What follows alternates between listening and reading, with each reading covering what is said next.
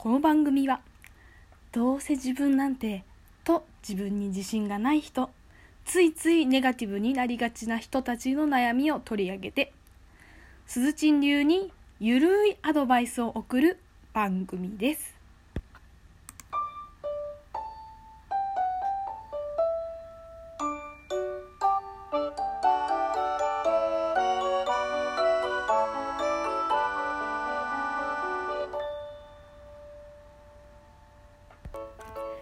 皆さんおはようございます。爆笑家のすずちんです。はい、まあ、前回に引き続き日曜の朝の更新にしてみました。あのですねこのラジオトークさんって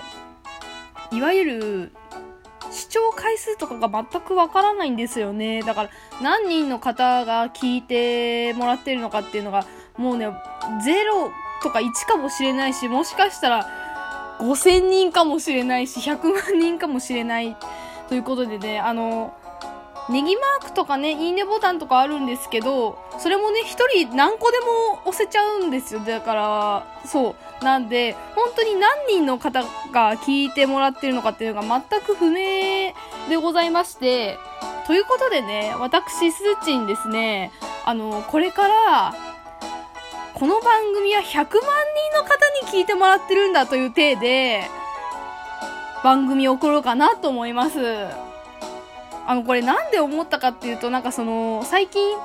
なんか引き寄せの法則ですか？それについてちょっとまあ、ある方のブログを読みまして、なんかもう、そういう体で生きると、後から結果がついてくるみたいな、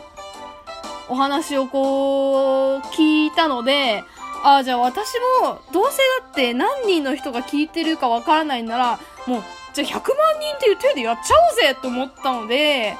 こ今回からというかね、まああの、100万人の皆様にということで、そういう体でお送りしていきたいと思いますので、どうぞよろしくお願いします。あの、中身は全く変わりませんので、ご安心ください。はい、ということでね、今日のテーマは、あの、人と違うことをやろうとした時にビビってしまうということでね、あ日本人あるあるですね、もはやこれは。うん。人と違うことをするって多分すごく勇気がいると思うんですよ。で、私も昔それで悩んでた時に、まあ、ある友人の言葉がきっかけで、すごくその、人と違うことをやるのに、こう、フットワークが軽くなったっていうエピソードがあるので、それを今日はお話ししたいと思います。ぜひ最後まで聞いてください。よろしくお願いします。はい、ということでね、本題に入る前に肩の力を抜いてもらうゆるトークでございます。あの、今日はですね、まあ、前回に、その私の恥ずかしい秘密を2つ晒したじゃないですか。まあ、22年間彼氏がいないと、いないことと、まあ、目を整形しているっていう話をしたんですけれども、え、これそもそもなんでこの自分の秘密を暴露しようかなと思ったかっていうと、前々回、は、何回だろうまあいいや。前々回にですね、私さらっと自分が不女子だってことを、本当にさらっと言ったんですよ。で、これも実は、これね、家族にも言ったことないし、もちろん友達にも言ったことない秘密だったんですよね。で、これをまあ晒してしまって結構なんかあの、やっぱりそうなんですよ。言ってみると、あ、そうでもないことなのかなっていうのが、自分の中ではって気づきましてね、やっぱり、他の人が見たら、めちゃくちゃどうでもいいことじゃんって思って、こう自分で聞くとそういうのがわかるんですよね。客観視じゃない、し、客観聴 客観聴できるっていうか、その、ラジオとかブログとかやってると、自分のことを結構客観的に見れるようになるんですよね。その、文章とか音声とか通じてね。だから、これ、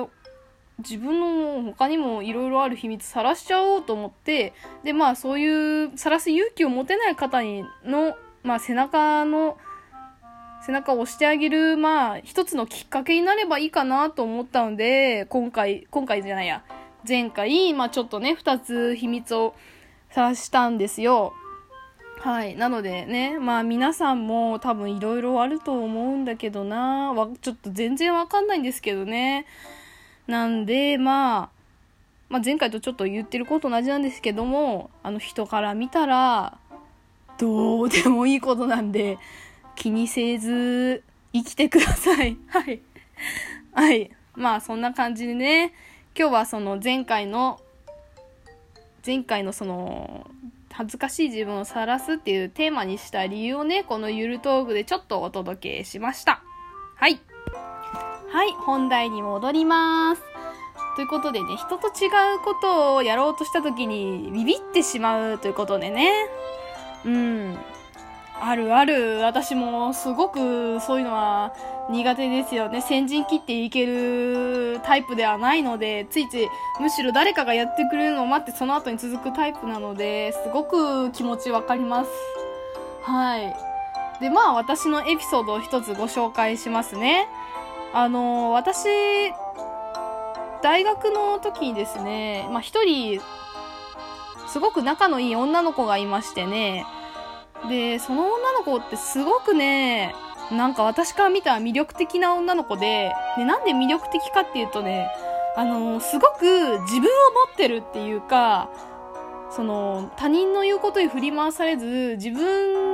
軸で生きていってる女の子だったんですよ。で、私もすごく尊敬してて、私もこんな風になっていったらいいんだろうな。自分に自信を持って自分のその芯がぶれずに生きていきたいなと思ってたんですけれども、まあその彼女にかけられた言葉っていうのが今でもすごく心に残っているので、まあ、今回それを紹介しますね。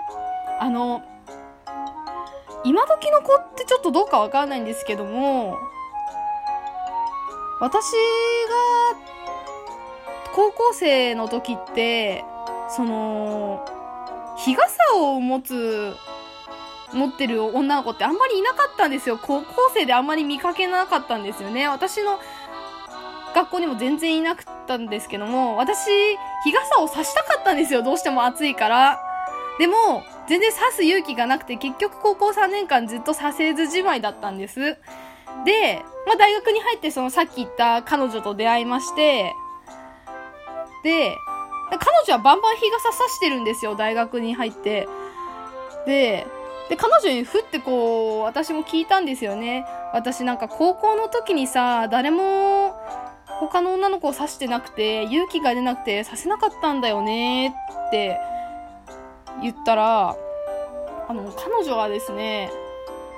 あ、そういうのはね、流行らせちゃえばいいんだよって言ったんですよ。これどういうことかっていうと、で、彼女も、高校の時は他の女の子は誰も刺してなかったと。でも、彼女は刺したいから刺すということで、刺してったら、なんとなくこの、その周りの女の子も、その日傘を差し始めて、まあ別に、日傘、日傘女子がその彼女の高校の中では別に普通のことになったっていうことで、彼女が先陣切って流行らせちゃったっていうことなんですよ。で、この流行らせちゃえばいいんだよって、すごくないですか？その発想私全く思ってなかったので、びっくりしたんですけども、そういう視点で物事を見たことがなかったんですよね。うん、この子、この彼女のぶっ飛びエピソードっていうのは結構他にも色々あるんですけれどもね。まあ、それもおいおいね、ご紹介できたらなと思うんですけど、まあその、流行らせちゃいなよっていうワード？まあ、それを聞いたからといってね、じゃあ動けるかって言ったらなかなか難しいと思うんですけれども、その、そういう視点を持って生きてる人もいるんだっていうことをね、一つ頭の隅に置いていただければ、多分、いろいろ、物事をこう、いろんな視点で見れると思うようになるんですよね。うん、いきなり挑戦はやっぱり難しいと思うんですよね。だから徐々に徐々にですね、私、スーチンも含めてね、いろんな方のお話を聞いて少しずつ、その、やりたいことにチャレンジする勇気が持てたりとか、自分に自信が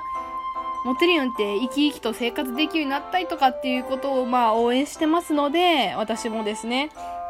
そんな皆様の手助けになればいいかなっていうことでこういうラジオだったりブログだったりをお送りしてるので、まあ、今回ね、